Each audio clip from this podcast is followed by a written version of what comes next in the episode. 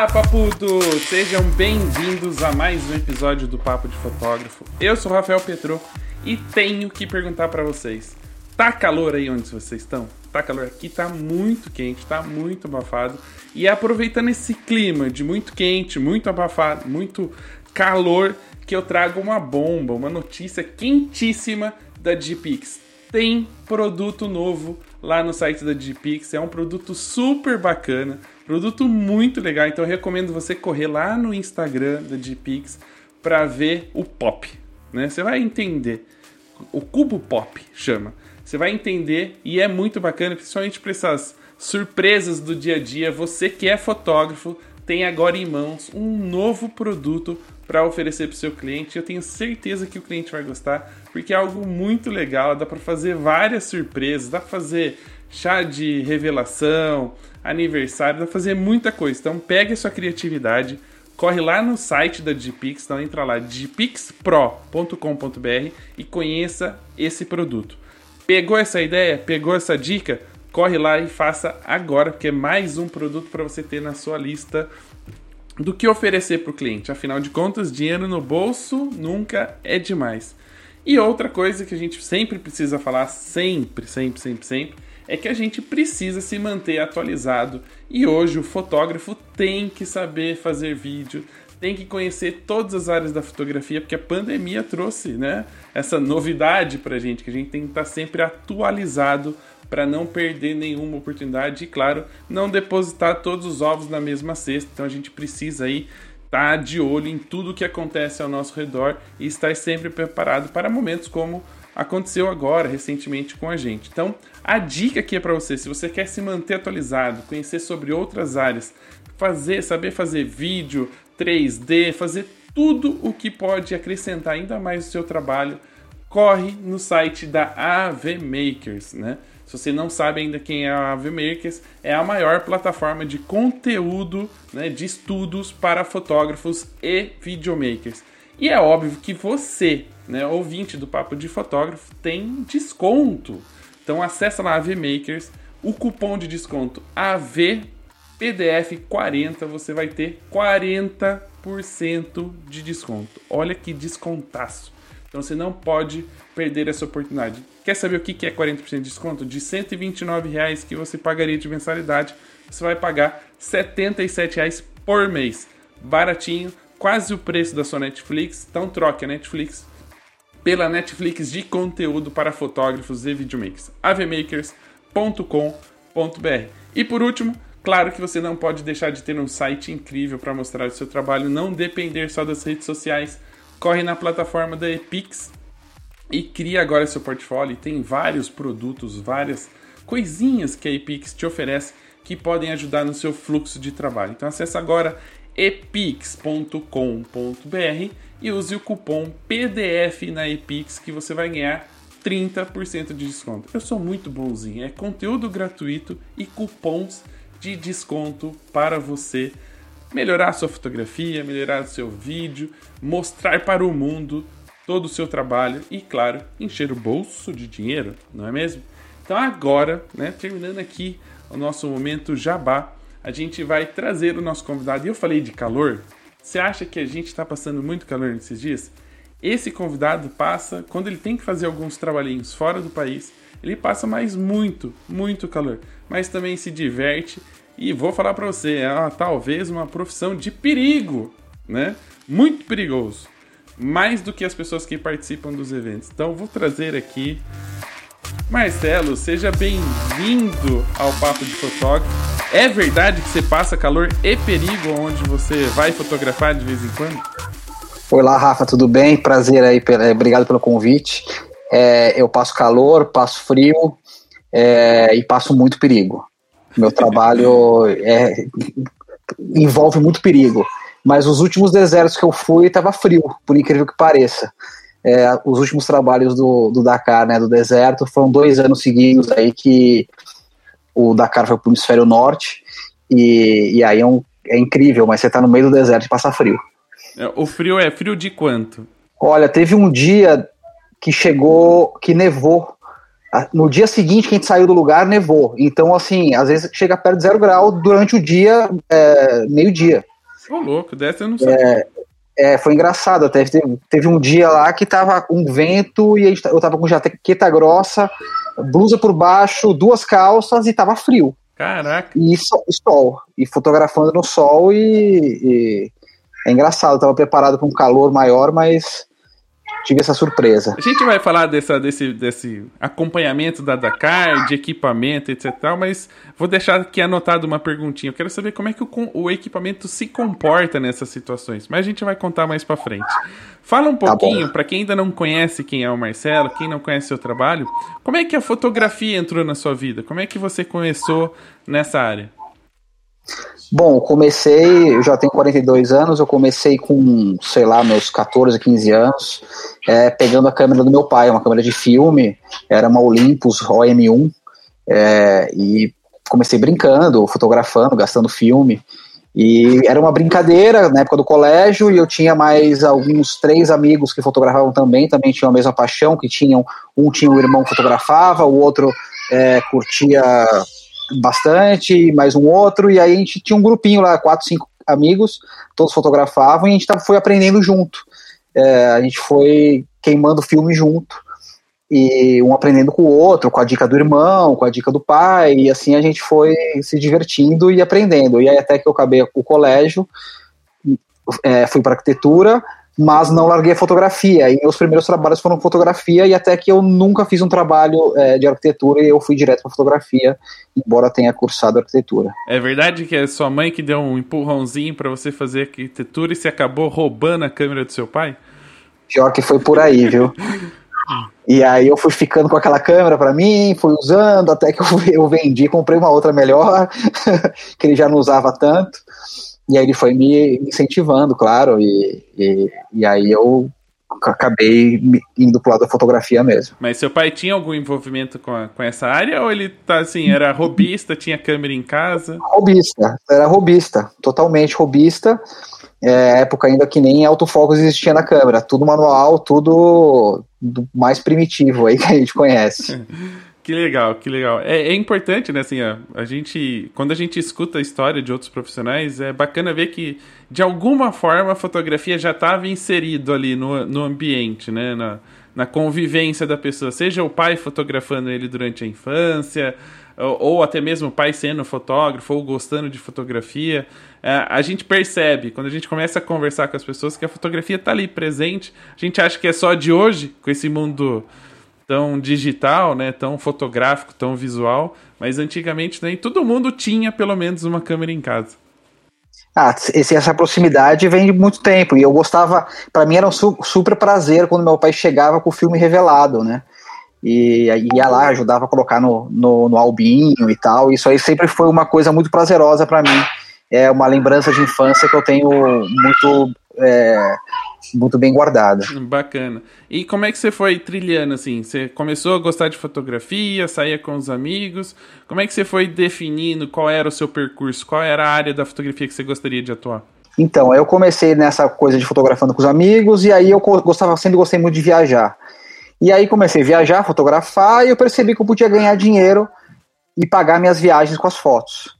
E aí eu comecei a fazer matéria para revista, comecei a fazer por conta própria e vender. Na época ainda dava para era uma outra época né, editorial, então a gente conseguia vender umas matérias e tal. E aí as matérias que tinham esporte eu sempre gostava mais, assim, eu gostava de fotografar paisagem, lugares e tal, mas eu sempre sentia falta de uma ação, alguma coisa. E aí eu sempre gostei de fazer esporte, pegava onda, andava de bicicleta, essas coisas. E eu queria fotografar mais os esportes. E aí eu fui indo para o caminho do esporte. E nunca fui do futebol, ou esporte de quadra, e sim, sempre fui do esporte ligado à natureza.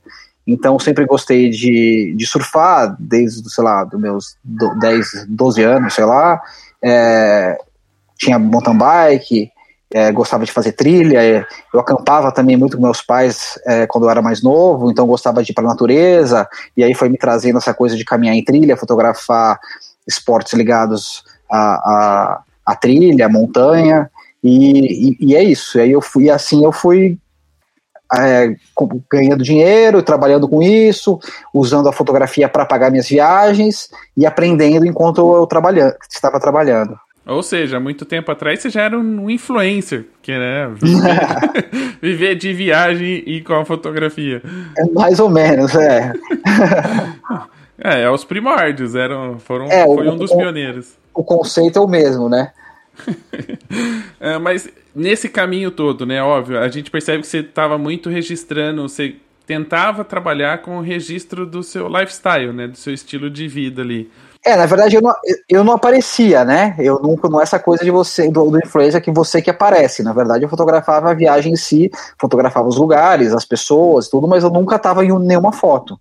Então é, essa é a grande diferença do, do que o influencer faz do que eu fazia. Eu vendia matéria, basicamente, era uma coisa bem, bem simples. É, fazia matéria para lugares, descobria coisas diferentes, novas e tal, e, e oferecia para as revistas. É, e como é que foi esse início? Como é que foi assim? Ok, você gostou disso, né? Era o que você vivia, uhum. convivia ali, registrava. E como é que você falou assim, bom, beleza, agora eu quero ganhar dinheiro com isso para eu poder trabalhar com isso e viver fazendo as coisas que eu gosto de fazer. Como é que foram os primeiros passos? Como é que você foi batendo de porta em porta para apresentar, entregar? É, foi isso, batendo de porta em porta. E aí, é, na época, revista impressa, então eu ia lá, pegava o editorial da revista, achava o e-mail do editor, é, o editor de fotografia, que quando tinha, e mandava e-mail, falava de mim, queria mostrava umas fotos e tal, e marcava para ir. É, naquela época mal tinha, é, não tinha nem site, né? Não tinha, praticamente não tinha nada é, online. Você mostrava cromo, você mostrava slide. Então ia lá, batia na porta, falou, pô, deixa eu mostrar meu trabalho. E, e assim as pessoas recebiam, né? Assim que se fazia antigamente.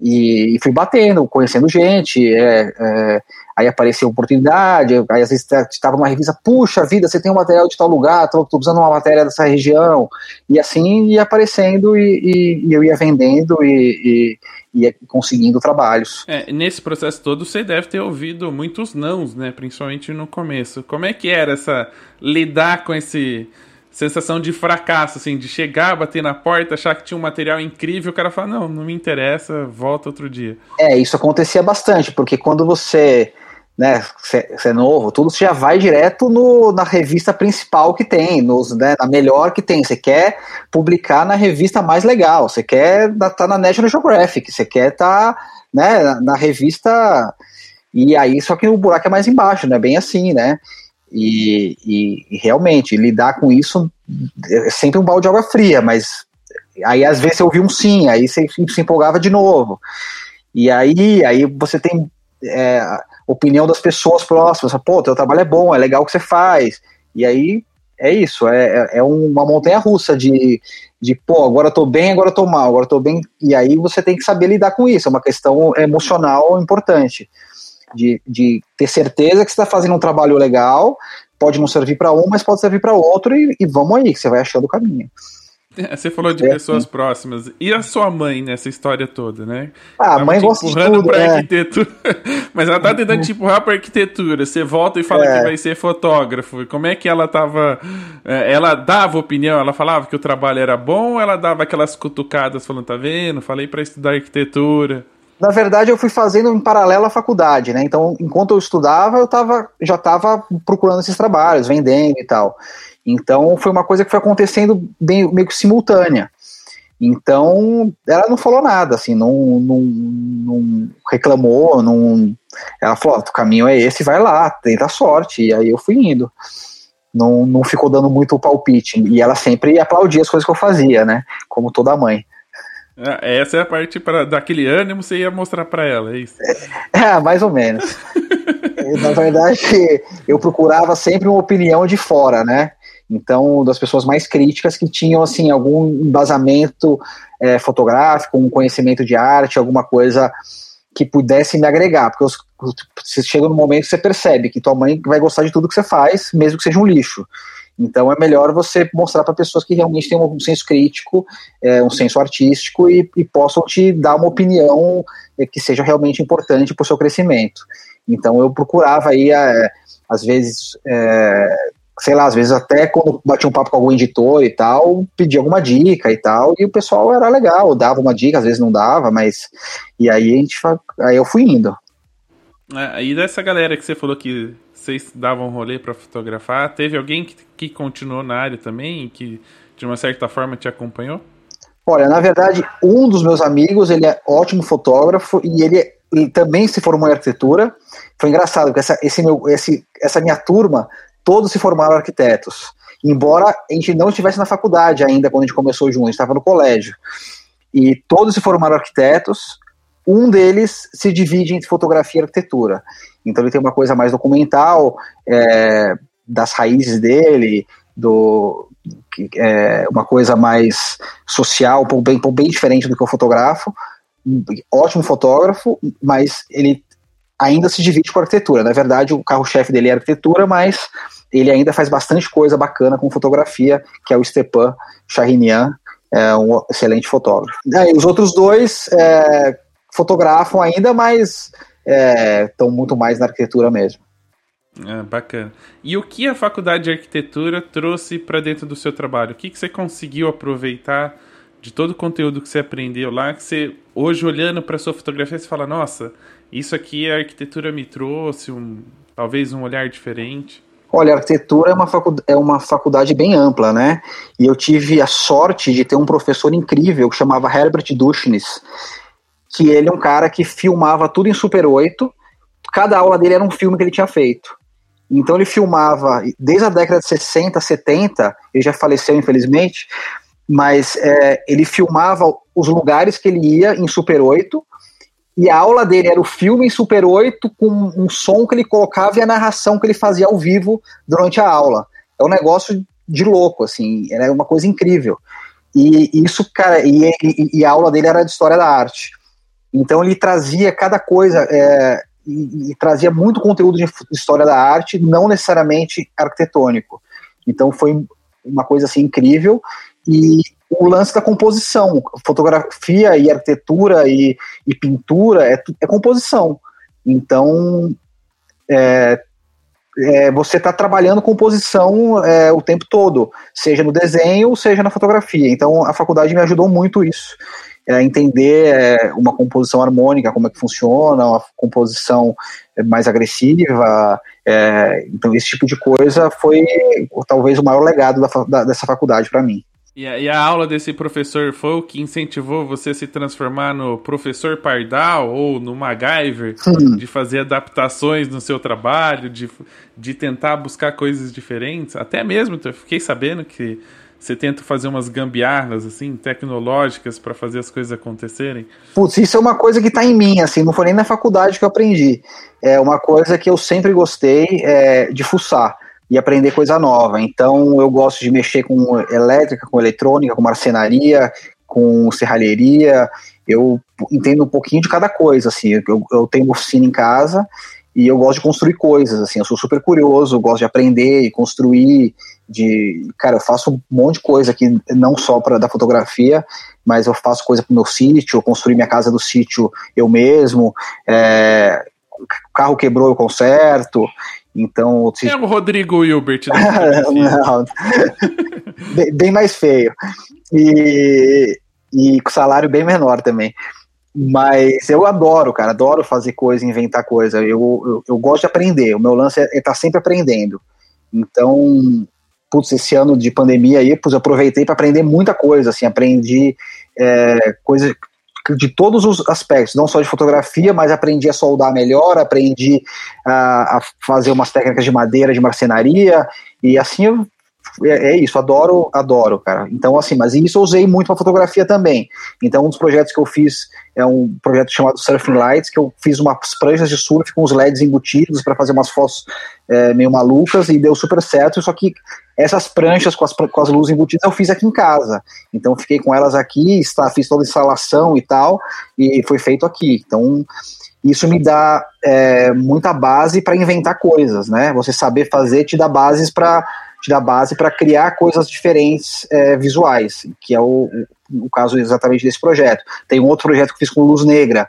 É, luz negra é uma coisa muito difícil de fotografar, principalmente antigamente com o ISO reduzido, é, um pouco limitado das câmeras, você não conseguia congelar a ação com, com a luz negra. E aí eu fui pirando até que falei, puxa vida, a mágica da luz negra tá na, no vidro, não tá na, no, na, no filamento da lâmpada. Aí eu comprei umas lâmpadas, cortei e fiz uns filtros para os meus flashes de estúdio. Então eu tinha um flash de estúdio de luz negra. Então eu consegui congelar a ação é, com luz negra. Então aí fiz um outro projeto aí também que eu pintei a galera, as bicicletas, e os caras fizeram um, umas, umas trilhas de, de bike com tipo, brilhando no escuro, né? Então, então é isso, é, essa coisa de aprender, de fazer coisas, é, tá muito presente aí no, no meu dia a dia.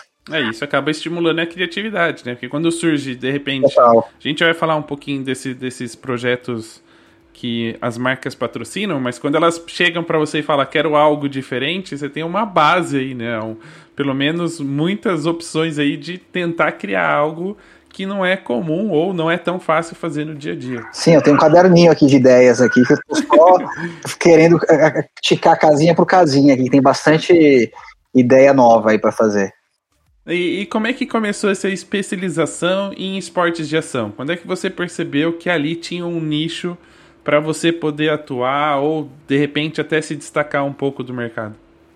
Eu comecei a, a, fotografar as viagens e sentia falta de colocar esporte. Então, e, e também eu, eu, preferia fazer matéria para revistas que falavam mais de ecoturismo, aí no ecoturismo tinha o esporte de aventura, e aí eu sempre curtia mais, era sempre mais prazeroso para mim. Então eu comecei a ir mais por esse lado e tal, até que eu fui bater na porta da Red Bull há, sei lá, 16, 20 anos atrás, e, e na época era engraçado que não existia muito o lance do flash remoto, né? E, e, eu já tinha me ligado que ia ser uma, uma grande coisa no futuro, essa coisa do flash remoto. E aí eu tinha acabado de comprar uns Pocket Wizards, né? Uns rádios transmissores para começar a fazer flash remoto e eu tava começando com isso. Aqueles que funcionava quando queria. Rapaz, eu tenho até hoje, eu não sei, eles funcionam. É que a galera sempre usa pilha recarregável, por isso que não funciona. É só botar pilha nova que ele funciona bem. E ele trabalha. Essa é uma questão técnica, porque ele a pilha recarregável te dá 1.2 volts. E ele precisa de 3 volts, então ele precisa de duas pilhas novas. Então não adianta você botar a pilha recarregável que ele vai falhar mesmo. Então é, eu comecei a usar bastante o flash remoto e tal, e era uma coisa que pouca gente usava aqui no Brasil. E aí eu consegui ganhar o cliente, eu trabalho para eles até hoje e começou um pouco assim, batendo na porta e mostrando uma coisa que na Europa e Estados Unidos já era comum e normal de se fazer, aqui no Brasil mal se, se usava. E aí comecei a me especializar no esporte de aventura. E aí começou a me aparecer trabalhos é, nesse, tipo de, nesse tipo de esporte. E, e, e aí eu comecei cada vez mais por esse caminho. É óbvio que você já estava inserido um pouco nessa área, porque você falou que era o seu estilo de vida, de gostar de surf, uhum. essas coisas. Mas como é que foram os primeiros passos, né? Quais foram os maiores desafios para realmente poder viver fotografando esportes de ação? Putz, é difícil sabe, de, de falar, é que foi uma coisa tão natural, assim, foi uma coisa que foi acontecendo e eu não lembro de ter grandes barreiras, assim, na verdade a barreira era conseguir vender projeto, vender ideia, vender foto, conseguir cliente, e esse foi o, o, o acho que talvez, né, a, a, eu não tive uma grande barreira. Então é uma época que, que eu era tinha um custo de vida muito menor e tal, e conseguia me jogar, né, e, e ir atrás e, e, e, gastar dinheiro com isso. Então, o dinheiro que eu ganhava, eu conseguia reverter e reinvestir em equipamento, reinvestir em viagem e assim por diante. Então, é, foi uma coisa muito contínua, não foi assim uma coisa de grandes saltos, né, que tive grandes barreiras para saltar e, e, e, continuar. Então é isso, começou com as revistas, depois as matérias para revistas com o esporte, depois eu comecei a, a entrar devagar na, em algumas marcas. É, mas assim, a gente está falando do país do futebol, né? Que se você fotografar Sim. qualquer jogo, você sai em, em milhares de mídias. Já, você ainda já estava trabalhando num, num mercado muito nichado e que no começo da sua carreira provavelmente não tinha tanto destaque. Por exemplo, hoje, se a gente fala de surf, uh, por exemplo, todo mundo sabe quem é o Medina, acompanhou o título dele, e naquela época era um, algo muito nichado. Essa, essa coisa muito pequena, um mercado muito fechado, uh, de uma certa forma atrapalhava, ou por você não fotografar só o surf, fotografar outras atividades, te dava uma amplitude maior de poder fazer mais trabalhos? Então, na verdade, se você for pensar, o mercado do surf há 15 anos atrás era 50 vezes melhor do que é hoje. Você tinha duas revistas grandes, mais outras menores correndo por fora. As revistas grandes tinham fotógrafos contratados com salário, coisa que não existe mais. Então você pegava a Fluir, que nem existe mais a revista.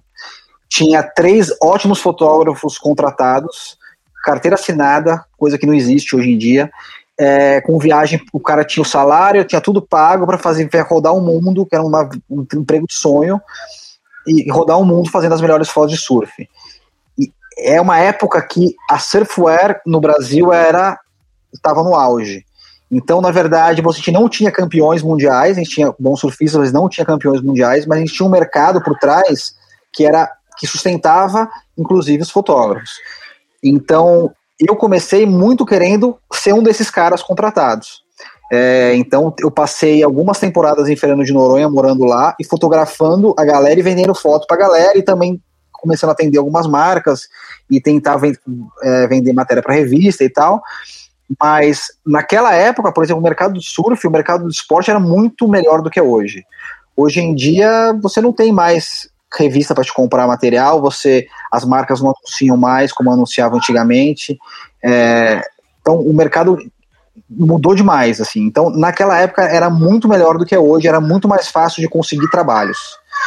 Então, e aí, o que acontece? Eu fui indo para outros esportes um pouco porque eu não via futuro no surf, porque eu vi os caras sendo mandados embora, é, os caras querendo comprar é, o material pronto, tipo, o fotógrafo produzia e tentava vender. Enquanto eu não concordava com isso, que eu achava que, não, você tem que ser pago para produzir, e não tentar produzir por conta própria e vender. Então, nunca concordei com isso. Então, por isso que eu fui procurando outros esportes, outros caminhos também. E como é que foi esse processo, assim, para você, em específico, você acabou sofrendo com essa questão de das revistas irem desaparecendo, das revistas impressas irem desaparecendo, ou com o crescimento da internet, de uma certa forma, como você não estava ligado, né, conectado nessas revistas, para você foi mais fácil porque a internet crescendo, cresceu a demanda também? Não, na verdade eu sofri sim, porque é, uma parte da minha renda vinha de revista. Então eu estava sempre publicando e a, a revista é, era uma vitrine paga, né? Então você aparecia, o mercado te conhecia e você era pago por isso. Então era a, a revista funcionava super bem para mim. Então, para mim foi, foi complicado na hora que, que sumiu. E eu vendia também para revistas de fora do Brasil. Então, eu ia muito atrás de tentar vender, colocar em revistas de fora, revista de kite, revista de surf e recebia em dólar. Então isso era, era super legal. E também essas revistas acabaram sumindo. É difícil.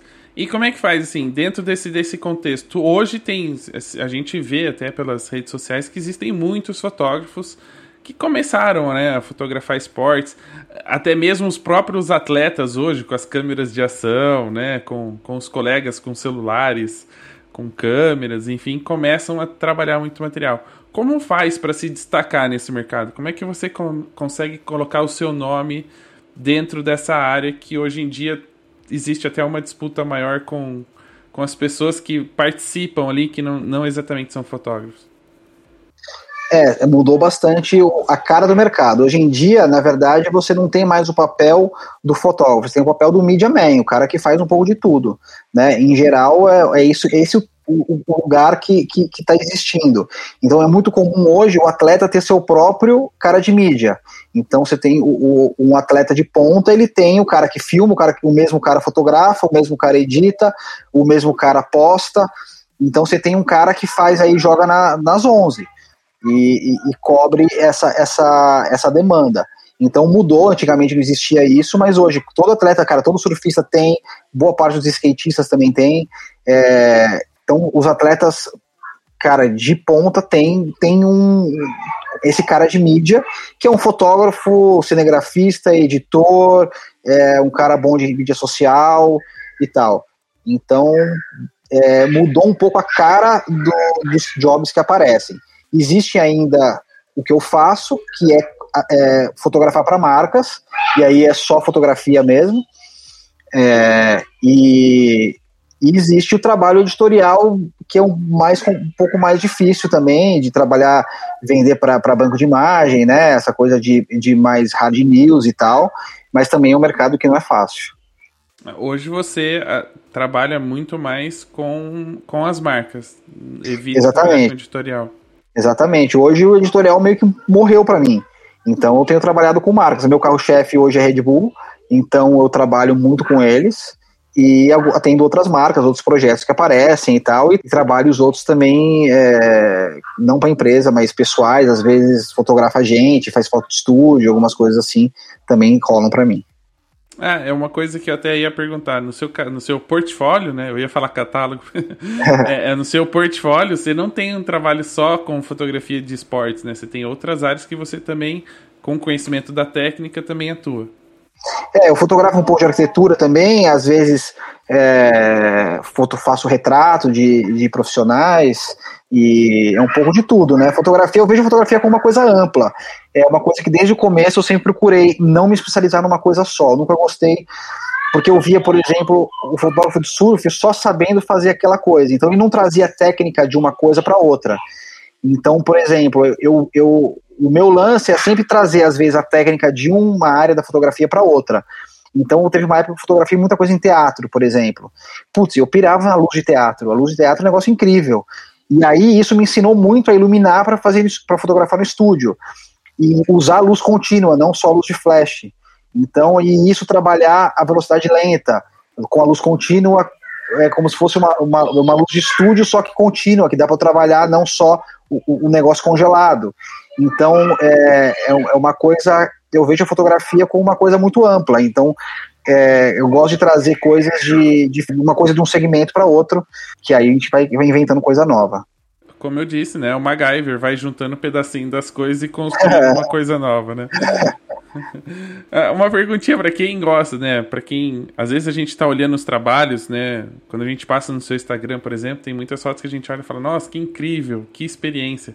Para fotografar esportes de ação, esportes radicais, uh, Dakar, sertões, é preciso ter, além da, de uma boa câmera, de um bom conhecimento técnico, um pouco de adrenalina, de gostar dessa, dessa adrenalina rodando, circulando pelo corpo? É mais que adrenalina, é sangue frio, né? É, porque às vezes, principalmente quando você está em rocha, assim, da montanha, tem que ficar pendurado, você tem que estar tá confortável. Você tem que. Você não pode ficar ali adrenalizado, né? Que, que o negócio não vai dar certo. Você tem que estar tá confortável, tem que ter sangue frio para estar, tá, às vezes, pendurado numa corda para fazer uma foto, ou mesmo no deserto para chegar nos lugares e então na, na verdade a, a, o esporte de aventura ele te, ele te pede vários outros conhecimentos né então você tem que saber navegar é, com GPS hoje em dia todo mundo está acostumado a botar as coisas no Waze botar no Google Maps e, chegar no lugar mas a gente vai para lugares que não tem internet e, e não tem estrada às vezes então você tem que saber navegar da maneira real, né? Antiga. De abrir um mapa, é, de abrir um mapa, saber você olhar o mapa, saber o que, que é ver o relevo no, numa carta, numa carta, é, saber por onde você vai, como é que você vai chegar. É a mesma coisa quando você tá, cara, no Dakar eu dirijo na duna há muito tempo, assim. Então você tem que saber direção off-road.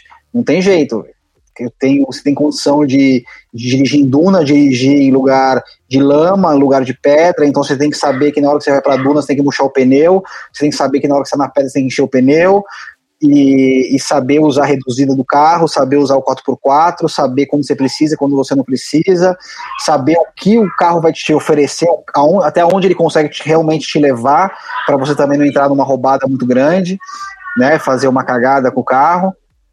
E a mesma coisa quando você está na montanha, você tem que saber é, usar a roupa certa para não passar frio, não congelar, ou é, né, você vai, se você é, às vezes ficar até de noite, você tem que saber que você tem que ter lanterna, que você tem que ter a barraca, você precisa ficar lá, você precisa, dormir, e a mesma coisa no mar, você tem que saber lidar com as ondas, saber nadar, saber se colocar na zona de arrebentação. Então, a fotografia de esporte de aventura, esses esportes não tão tradicionais, eles te eles demandam um conhecimento no esporte em si e, e lidar com, com, com, o meio e lidar com equipamentos que te fazem estar naquele meio.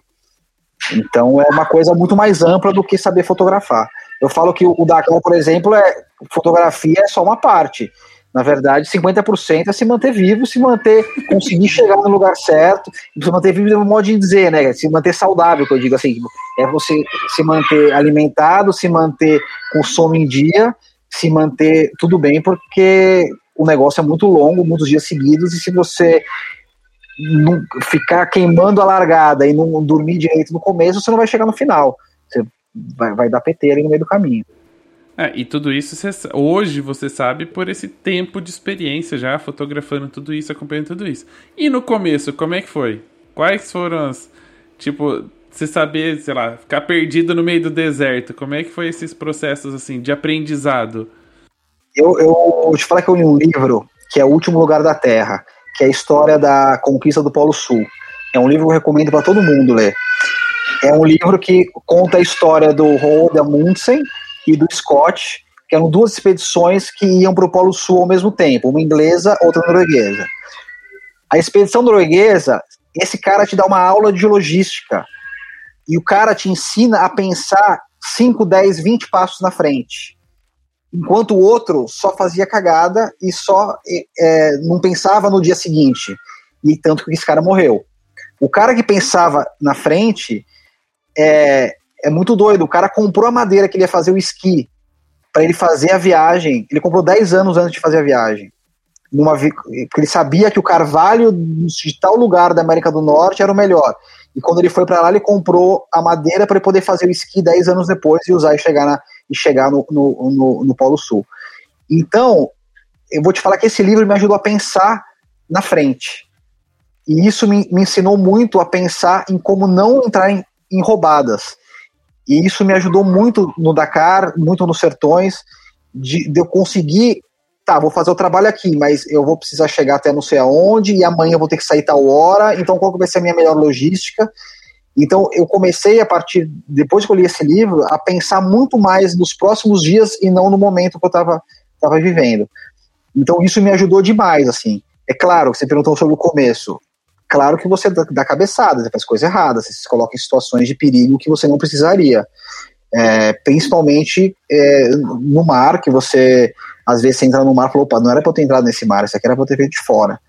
E, e aí é, é, é, você tem que perceber que você fez coisa errada e entender até o, o limite onde o, o teu limite e também respeitar o, o, o que a natureza te, te coloca como limite. Eu ia perguntar se nesse processo todo, assim, se já presenciou algumas pessoas que estavam começando ou que que até mesmo no seu começo, se passou por uma coisa que em algum momento você foi assim, opa, será que é isso mesmo que eu, que eu quero fazer? Se devo continuar aqui? Putz, nada assim que, que tenha me desestimulado. Na verdade, eu tive situações que eu falo, putz, que saco que eu tô que tá acontecendo isso, mas nada que tenha me tirado o foco da fotografia. Não, nada me. Não passei nenhuma situação que me fez querer parar de fotografar, não. Esse tipo de trabalho te, te faz pensar, na, é, te ensina a pensar na logística completa. Porque você tem que é, pensar no todo do, do, do, do, trampo, de você sair e você voltar. Então, e como é que você vai fazer cada coisa para você não perder a foto boa, porque não adianta eu me esforçar um monte agora para na hora do pôr do sol, na melhor luz, eu estar tá exausto, morto e não conseguir chegar no lugar certo onde eu quero. Então, esse pensamento do trabalho como um todo, pensando na logística completa, e isso te ajuda a pensar em absolutamente tudo, desde o que você vai levar, de como você vai arrumar a tua mochila, de do que você vai levar para comer, de quanto você vai levar de água, é, te, te ajuda a pensar em tudo. E aproveitando esse gancho, já que você está falando de mochila e o que levar, como é que funciona? Porque por todo esse contexto que você apresentou, a gente está falando da mochila de equipamento, do que você vai usar para fotografar, mas de 52 malas você precisa levar adicionais com roupa e, e, muitas outras coisas. Hoje, qual que é o básico, assim, né? De, todo, de tudo isso que você já vivenciou, experimentou, o que, que você faz uma lista e fala assim, ó, isso aqui não pode faltar? É assim, basicamente cada trabalho é um equipamento diferente. Então, assim, você tem que estar tá pronto para, né? Cada trabalho você tem que ter a coisa certa. A coisa certa para o trabalho que você vai fazer. Então, você, mas assim, o que serve para todos os trabalhos, que eu sempre tenho na mochila, um anorak, que é um corta-vento, que sempre vai ter um frio, sempre vai ter um vento, sempre vai ter uma chuva. Isso está sempre na mochila, é aquela coisa que você esquece lá, porque senão você vai precisar. Eu não conto com ela, mas na hora que o negócio aperta, falou, opa, agora que eu lembrei que eu tenho lá uma blusa para não passar frio. Então isso está lá. Outra coisa que está lá é uma, uma lanterna também, lanterna de cabeça. Hoje em dia a gente tem luz no celular, tá mais fácil, mas sempre uma lanterna com bateria cheia é outra coisa super importante para ter. E hoje em dia a gente tem vários aplicativos no celular, né? Então battery pack é uma coisa que eu sempre tenho na, na, na, na, bateria, na mochila, porque, cara, hoje você tem praticamente tudo no celular. Então, meu aplicativo de GPS está no celular. Então, o lugar que eu vou, eu baixo o mapa offline e consigo navegar por ele é, sem estar conectado. Então, eu preciso de bateria para isso. Eu vou precisar de bateria se eu precisar ligar para alguém para pedir uma emergência, alguma coisa. Para eu ligar a, a, luz da lanterna da, do celular e assim por diante. Então, esses três itens, tem uma lanterna legal, tem um anorak na mochila e tem um battery pack, hoje em dia são as, as sei lá, os top 3 aí que eu sempre tenho. Essenciais. É, os, os top 3 essenciais. E sempre tem água também, né? Eu sempre levo uma aguinha essa na, na mochila que é sempre necessário. E a questão de equipamento em si. Uh, óbvio que a gente está falando de situações de extremo calor, de extremo frio. Quantas câmeras, quais lentes você costuma usar? Como é que funciona? Putz, cara, eu tenho de tudo de lente, da fisheye até uma 400. É, e aí cada trabalho depende do que, eu, do que eu vou fazer, do que eu preciso fazer. Mas basicamente o 1424, 2470, 70200 é o que eu tenho ali. Ah, eu quero fazer uma coisa mais artística, tá bom, então vou levar ali uma 85 um 4, vou levar uma 50 um 4. E aí eu Aí eu penso, putz, então talvez a 2470 não seja tão necessária que eu consigo cobrir com essas, com essas duas. E o que eu faço é ter um corpo, dois corpos de câmera, geralmente, um full frame e um cropado. E aí com isso eu consigo é, potencializar um pouco as, as, lentes que eu tenho. Então uma, uma 200 vai virar uma 300 no corpo cropado, então é, eu posso usar 1424 até 24 na full frame e posso usar na, na, na cropada também, que vai me chegar até 35. Então eu consigo potencializar o, os ângulos que eu tenho de, de lente, tendo esse, é, esse, essa, essa diferença de, desses dois corpos. E dependendo do trabalho, sempre um flash. É, eu gosto muito de trabalhar com flash remoto. Às vezes eu levo um Pocket Wizard mesmo, ou às vezes até um cabo, um cabo daqueles para usar o flash. É, daquele para usar o flash fora da câmera. Eu gosto bastante. E é muito raro eu usar o flash em cima da câmera. Eu sempre prefiro ele na mão, né? Eu gosto de ter um pouco mais de sombra nas fotos. E, e é isso. E bastante bateria, cartão de memória e vamos lá. E, e quanto você gasta de bagagem extra toda vez que vai viajar. Cara, eu sou mão de vaca demais, eu sempre dou um jeito de não, não, não gastar, não. É muito raro eu, eu pagar extra. É, levar os últimos trabalhos que eu fiz, que eu precisei levar flash de estúdio, caixa estanque, tudo. Aí eu botei tudo numa Pelican que veio, foi como uma, uma mala a mais e tal. E aí essa coisa de viajar bastante te ajuda a ter plano de milhagem que te dá uma, uma ou duas bagagens extra. Então, e aí a gente aproveita, se aproveita. É. É, e aí falando um pouquinho do trabalho em si, né? A gente percebe que quando você vai fotografar para alguma marca, talvez existam duas linhas de, de trabalhos, né? Existe aquele documental, né? De repente para mostrar um carro que é patrocinado, uh, né? ou o evento é patrocinado pela própria, pela própria marca. Mas a gente percebe também que dentro desse trabalho você consegue realizar muita coisa autoral, assim, mais criativa, de um ângulo diferente, uma situação diferente. Como é que funciona no final das contas? Você tem uma liberdade para poder trabalhar ou sempre vem ali a pauta, a, as, os tipos de foto que são necessários para você entregar isso para as marcas? É, geralmente as marcas querem ser surpreendidas, né? Então, às vezes, uma foto que não entregue tanto a marca, mas é, seja mais artística, mais bonita, mais inspiracional, isso serve para a marca usar para comunicar sem estar a marca na foto, mas ela está falando do evento dela, está falando do, de alguma coisa que ela fez. Então, hoje em dia, acho que as marcas é, amadureceram um pouco e perceberam que não precisam ter é, o logo delas em, cada, em todas as fotos. Não precisam ter né, o, a marca aparecendo em toda a foto. Até porque, às vezes, é, você vai oferecer um material para a imprensa, a imprensa não vai querer publicar todas as fotos com marca. Né? Então, é, eu acho que as, as marcas realmente é, amadureceram um pouco e perceberam que, que você ter fotos mais artísticas é, ajuda a compor o material né? e, e, e, e vender até melhor o, o evento ou o que é que seja. E, e, como é que é a questão de, sim, por exemplo, vou usar o exemplo da Dakar, né, que é, um, que é a mais conhecida. Existe uma previsibilidade, ou seja, ah, os carros vão passar mais ou menos por aqui, nessa situação. Como é que funciona a previsibilidade com a criatividade? Porque ali você tem. Às vezes você está sentado porque não está passando ninguém, de repente aparece uma moto. Como é que se planeja isso para fazer uma foto artística de um momento que ali você não tem muito controle do que vai acontecer? É, o Dakar é um exemplo meio bem complexo, assim, porque na verdade a gente tem meio que um, uma tabela de, de, horários, mais ou menos, que os carros vão passar, as motos vão passar, a gente tem uma sequência em que, que elas vêm, e no meu trabalho eu preciso variar. Então, assim, por exemplo, no Dakar eu fotografo só os veículos Red Bull.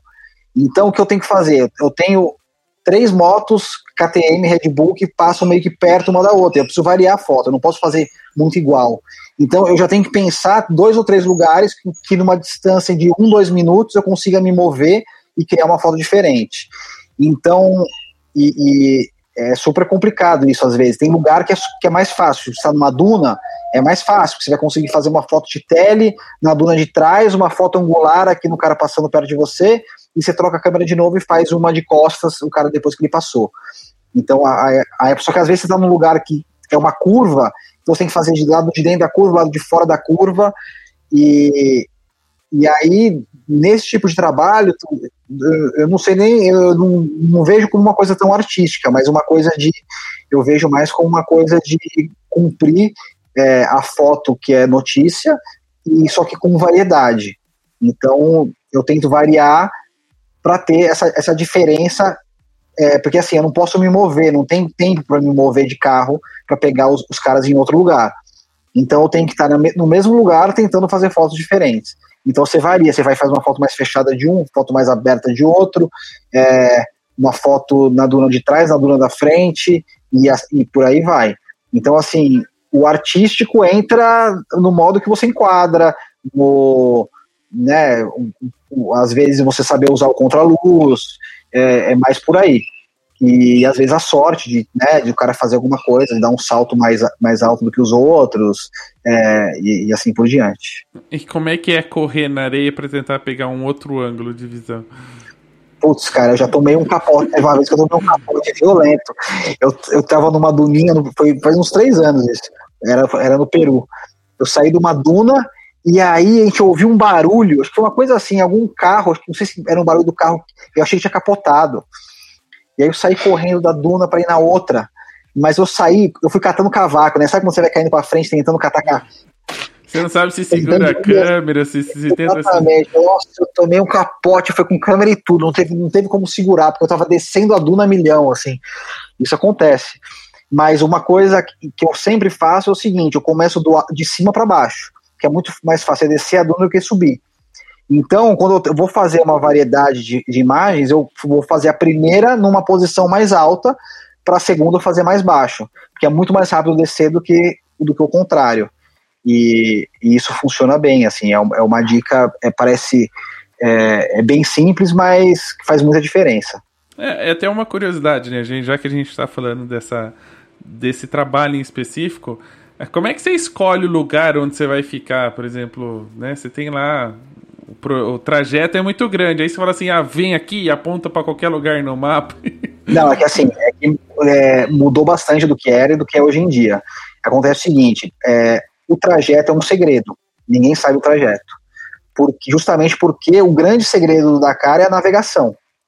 Então, para não vazar nenhum tipo de informação, nem o waypoint do caminho para os pilotos, os fotógrafos recebem é, ponto de, os pontos de foto uma hora antes da corrida começar todo dia. Então, o que a gente recebe? Na noite anterior, a gente recebe um proximity point, que é um pro, ponto próximo dos pontos de foto, com alguma descrição do que tem perto dali. Então, nesse proximity, suponhamos, então no dia da, da, primeira etapa, eu tenho três proximity points. No primeiro ponto, tem dois pontos de foto, no segundo proximity point eu tenho mais um, no terceiro eu tenho mais dois.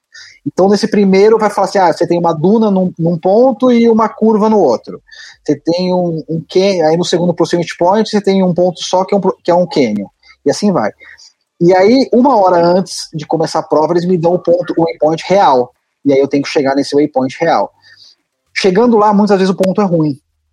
E aí, uma vez estando no track, eu tenho um outro aparelho no carro, que é um, um tipo um GPS, cujo código da, da trilha daquele dia eu só recebi na, nessa mesma hora.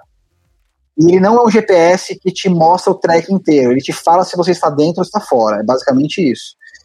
E é, é super complicado no final das contas. Mas. É, e aí, às vezes, eu dirijo na especial, no, no mesmo caminho que, o, que os pilotos dirigem para procurar alguma coisa. Só que o tempo é sempre reduzido, eu só tenho uma hora para fazer isso. Se eu estou no começo do, da especial do dia, então eu não tenho muito tempo, porque daqui a pouco vai chegar a primeira moto. E aí eu tenho que dirigir e correr, achar um caminho. E aí eu recebo nessa mesma hora um roadbook, que é o mesmo roadbook que os atletas recebem, que vai dizendo o que, que tem no caminho, que são as referências mais importantes do caminho. Ah, tem uma curva fechada, tem uma erosão, tem, tem subir uma duna, tem um morro, e assim por diante. Aí a gente dá uma olhada geral no roadbook e vê, putz, essa referência pode ser interessante, vamos até ela. Quase ou não, ou não, fala, putz, aqui para frente não tem nada, vamos ficar nessa aqui mesmo, que pode ser que seja melhor. Então é super complicado e a gente adoraria ter mais opções, ter opções melhores, eles sempre mandam uma foto, mas a foto que eles mandam é de uma GoPro que está no capô do carro. Então, uma coisa super aberta, você não consegue entender muitas vezes do que se trata. Aí você chega lá, o ponto é horrível. E esse ano, em especial, os caras capricharam de mandar pontos ruins pra gente. E foi bem frustrante, assim. Tanto que o melhor dia de foto foi um dia que a gente chegou, o ponto era muito ruim e a gente começou a dirigir. Fomos dirigindo, dirigindo, sol nascendo, dirigindo, até que a gente achou umas dunas daquelas violentas mesmo. E aí foi lá que a gente ficou, foi o melhor dia de foto, que foi o segundo dia de especial desse ano. Então, assim, é super complicado achar o ponto de foto. É, e muitas vezes você tá lá e fica super frustrado que o ponto é muito ruim. E aí vem duas perguntas, né? A primeira é se dentro, por exemplo, desse contrato que vocês têm com as marcas, é se existe um, um aviso, uma cláusula que fala, olha, ponto ruim não é a gente que escolhe, né? Não, não é a gente que decide onde são os pontos. Então pode ser que em algum momento a gente não, teja, não tenha as melhores fotos do, do evento. E é. a segunda pergunta é se desistir da fotografia com tudo isso que você tem que fazer, dá para disputar a Dakar só como piloto? Bom, é, primeira, primeira resposta é assim: o, meu cliente ele vive o Dakar junto com a gente, né? Então o meu cliente está na locação, tá junto, não vem para trilha, mas vai de acampamento para acampamento, que é quem me contrata, e a pessoa sabe, a pessoa entende, vê as fotos dos fotógrafos, entende o que tá rolando, eu converso muito, a gente tem uma, uma, uma relação de. faz 12 anos que eu faço esse rally, que eu fotografo Dakar, então a pessoa confia muito no que eu falo. Então é, é uma relação de, de cumplicidade muito forte, assim. Então é, é bem bacana é, que a pessoa realmente entende e ela sabe que quando o dia é bom, as fotos vêm boas. E, e não depende de mim. E sobre disputar o Dakar, eu vou falar, olha, não dá não. eu cada ano eu aprendo mais, eu sei dirigir legal na duna, sei dirigir no off-road, já passei por muito perrengue, já, já, já fiz muita, muita coisa é, fora de estrada, é, entendo bastante tudo, mas é, pilotagem é outra história. Pilotagem é, é, é, um dom que eu não tenho. Ah, mas já sabe ler os, os mapas, já sabe ler as é, dicas. Mas, Pode mas ser com piloto, pelo menos. Ler o mapa é o navegador. Geralmente, o que eu faço, eu realmente. A gente tem meio essa divisão do carro também. Quem está comigo é sempre um outro fotógrafo, esse, esse ano foi o Vinícius Branca, outro fotógrafo gente fina. Que veio do meu lado e veio navegando. Ele navega, enquanto ele navega, eu dirijo, porque não dá para fazer os, as, duas coisas ao mesmo tempo. Então, ele tá olhando as referências lá para frente, tá olhando no, no, no, no mapa, tá, tá, tá, tentando achar junto comigo o melhor lugar. E eu tô ali na adrenalina, no visual e tal, e, e às vezes muito puto porque o ponto é ruim e não aparece nada bom, e, e mas é, como copiloto, talvez, quem sabe. é, e aproveitando que você falou aqui, né, de, dessa companhia que você teve no carro, é, uhum. esse trabalho, vocês sempre estão juntos, mas são trabalhos individuais ou é um trabalho de equipe? É como se fosse um, um projeto só? Então, né, na verdade, os, os caras que vão comigo não trabalham comigo. É, no Dakar eu fotografo, fotografo para Red Bull, então somos dois fotógrafos, eu e um francês. E esse francês, eu jogo ele pro carro dos meus amigos brasileiros e pego dois brasileiros para virem comigo. Por quê? Se der problema no carro, a gente não perde dois fotógrafos da equipe. Então a gente, eu trabalho em equipe com o francês, a gente super se completa, é, a gente tem trabalhos bem diferentes, assim, é, o, o, jeito de fotografar é bem diferente. E aí a gente conversa todo dia, fala assim, ó, você vai para Duna, eu vou para o Canyon. Você vai pro perto do mar, eu vou eu vou para um outro lugar. Então para a gente ter trabalhos complementares, então a gente procura não andar junto, né? Então tá cada um num carro. E os caras que vêm comigo são de uma outra equipe de fotografia. E eles vêm no meu carro é, nessa troca de, de assentos aí. E são, esse ano foram dois fotógrafos, o, o Branca e o Magnus Torquato. Hum, bacana. É, falando um pouquinho dessa questão do, da, da Red Bull, né, que a gente citou várias vezes. Como é que foi? Você bateu lá na porta e apresentou seu trabalho ou eles começaram a acompanhar seu trabalho e te convidaram para fazer parte da equipe? Eu, eu comecei, na verdade, assim, eu bati na porta, mas eu bati na porta na matriz e não aqui no Brasil. Eu bati na porta lá na Áustria. E na época a Red Bull tinha um serviço que cuidava dos fotógrafos, chamava Red Bull Photo Files, e era uma como se fosse uma agência.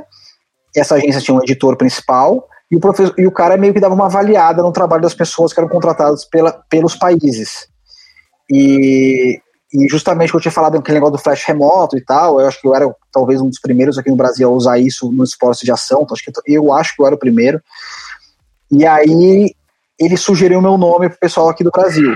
Só que ao mesmo tempo eu bati na porta aqui também. Então eles já tinham ouvido meu nome aqui, que eu tinha batido na porta, e, e veio o meu nome de lá. Então falou, opa, vamos, vamos trabalhar com ele. E aí fiz um primeiro trabalho, tive um bom feedback, porque na época eles davam feedback a respeito do trabalho do fotógrafo. Era, era um negócio bem legal assim que eles tinham na época. Como eles estavam construindo né, um, um serviço de uma equipe de fotógrafos a nível mundial, eles sempre que um país contratava alguém, ou sempre que tinha um trabalho, na verdade, eles davam feedback a respeito daquele trabalho. Né, é um feedback fotográfico, porque às vezes o cara que contrata aqui de comunicação não entende tanto de fotografia. Então era muito legal assim que eles davam feedback tanto para o cara que contratou quanto para o fotógrafo. E, e, foi muito legal isso e eu tive sempre tive feedbacks bons assim.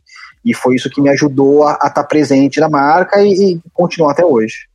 E, e, dentro desse processo todo, como é que é? Você hoje é um funcionário da Red Bull ou são projetos específicos em que você recebe o convite para participar ou fotografar? Não, é, é, eu não sou funcionário, mas eu trabalho direto com eles, assim. Então a gente tem é, com, né, amigos de todo mundo lá dentro hoje em dia, e aí sempre que tem um projeto, eles me chamam. Eu não sou o único fotógrafo, tem o, o Piva também, é outro fotógrafo que ele é muito especializado em bicicleta, ele também faz muita coisa com o Red Bull, então a gente meio que trabalha, meio que dividindo um pouco os trabalhos de fotografia lá dentro. É, tem os, os, trabalhos de cultura também, que o Felipe Gabriel, que é um outro fotógrafo, faz. Basicamente, nós três estamos dividindo os trabalhos lá dentro. E, e aí, sempre que tem os trabalhos é, um pouco mais radicais, talvez, é, acho que eles me chamam um pouco mais né, um pouco mais radical, umas coisas mais de bicicleta, mais o Piva, umas coisas é, mais cultura chamam o Felipe, e assim a gente vai um pouco fazendo, dividindo aí, de certa forma, os trabalhos. Mas é, eu trabalho a, a, por demanda, né? À medida que tem projeto, eles me chamam. E como é que funciona a questão uh, de liberdade criativa, né? O quanto vocês estão livres para produzir aquilo, aquilo em, em, nos projetos que eles chamam vocês, quanto vocês estão livres para poder fazer aquilo que vocês acreditam que é o melhor? Ou existe um equilíbrio, assim, eles meio que te dão um briefing e você tem que. Hoje em dia eu tenho liberdade total, assim. É, eu sei o que eu preciso entregar, na verdade. Eu sei o que a marca precisa. Né? Então eu sei exatamente de todas as fotos que eles vão precisar é, daquele, daquele projeto. Eles sabem, eu sei que eles precisam. É, sei lá, de, eu sei absolutamente tudo que eles precisam para comunicar um vídeo no site, para comunicar um, é, para comunicar na imprensa, para usar no Instagram. Eu sei exatamente cada tipo de foto que eles precisam para cada uso que eles têm. E dentro disso eu, eu, eu planejo meu trabalho e, e, e, e vou ticando as casinhas e, e, entregando tudo isso e sempre com liberdade de, de poder criar e, colocar o meu jeito de, de fazer, de fotografar. Então, é uma cumplicidade muito grande, assim como eu falei aqui do Dakar, no, aqui nos trabalhos da Red Bull também, que eles ficam tranquilos, já sabem que quando eu tô lá eu sei, eu sei o que eles precisam. Então, é, eu tenho liberdade, porém eu sei o que, que eu, o que eu devo entregar no final.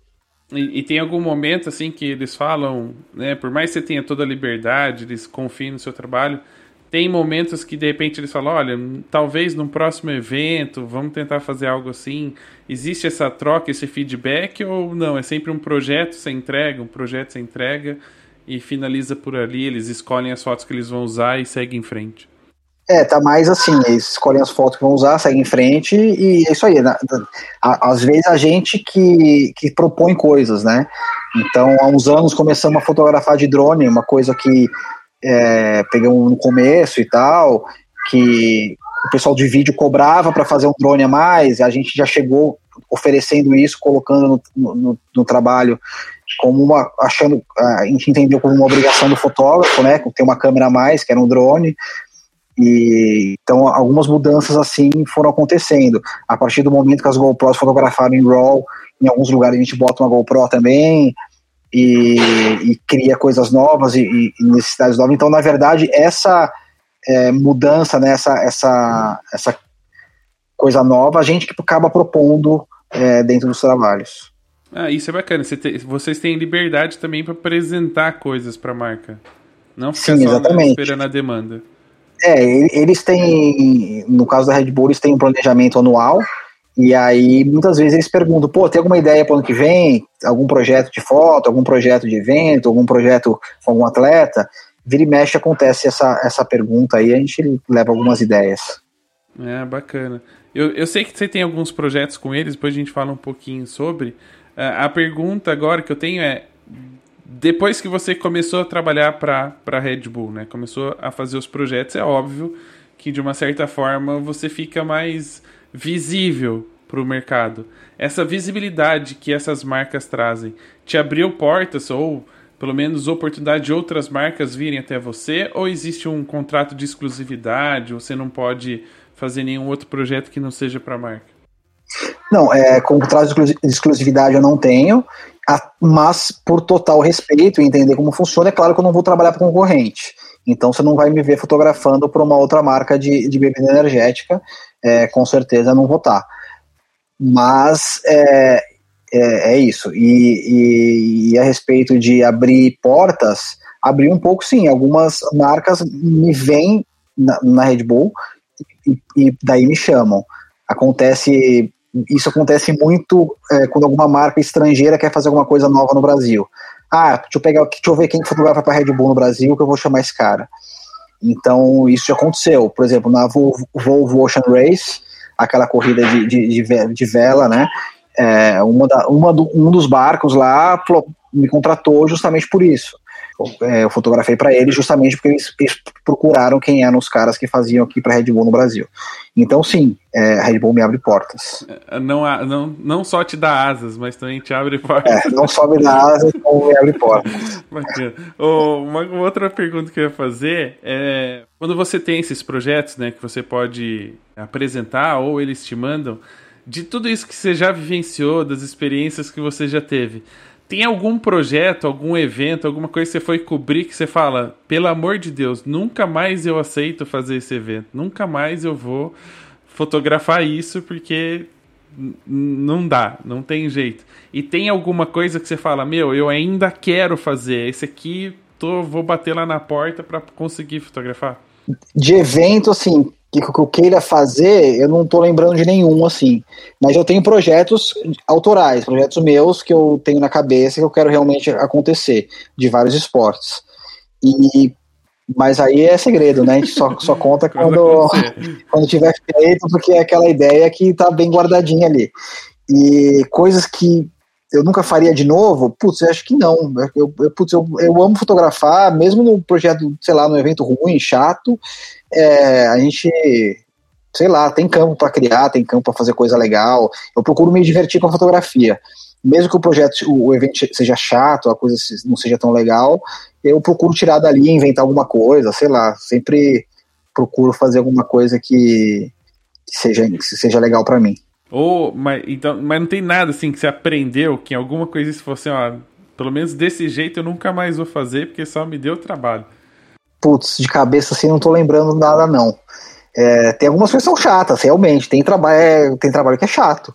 Mas, sei lá, você se diverte de alguma outra forma, sei lá, inventa coisa, tem, ficar fazendo dupla exposição, sei lá, dupla exposição é uma coisa, um ótimo passatempo, assim, quando o negócio é chato, vai brincar disso, porque é, que, que aí sempre sai um monte de coisa legal, você vai começar a se divertir.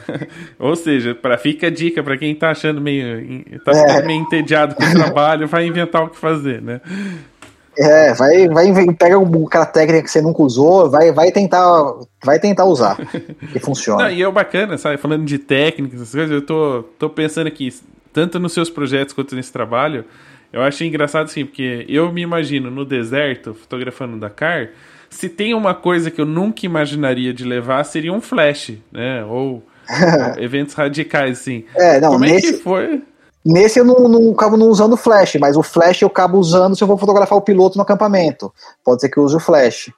Então uma coisa tem que estar na mochila, né? Que uma hora pode ser que eu acabe usando. É bacana. E qual que é a diferença, assim, para quem já fotografou Dakar e Sertões, né? Um pouco, como é que é, não só, óbvio, do, do ambiente, né? Da, da paisagem, mas como é que é o fluxo de trabalho? O que, que tem de diferente de um para o outro? Ah, o, o Sertões é um pouco mais fácil, as distâncias são menores, é, mas é muita estradinha, né? No, no Dakar é campo aberto. Então a grande diferença é que no Dakar você vai dirigindo deserto campo aberto e, e, e duna pra caramba. Aqui nos sertões é muito mais fácil de, se locomover, é muito mais fácil de chegar e sair dos lugares. Embora no Dakar eu tenha liberdade de sair a qualquer momento. Se eu precisar sair no meio, que eu já acabei de fotografar, eu posso sair no meio porque você vai meio paralelo ali, é, corta por uma duna, duas dunas pro lado, acabou, você já tá fora da prova. No sertões você tá meio que travado dentro da prova, porque só tem aquela estradinha que eles estão usando para você entrar e sair. Então isso às vezes é chato, porque você tem que esperar aquele cara que quebrou, ou aquele cara que tá mais atrás. Se você tá do meio do especial para frente, então nem, nem. Putz, aí é super complicado. Aí muitas vezes a gente acaba saindo no sentido da prova mesmo, porque sair no contra é super perigoso de, de pegar alguém, alguém de frente. É, corre esses riscos.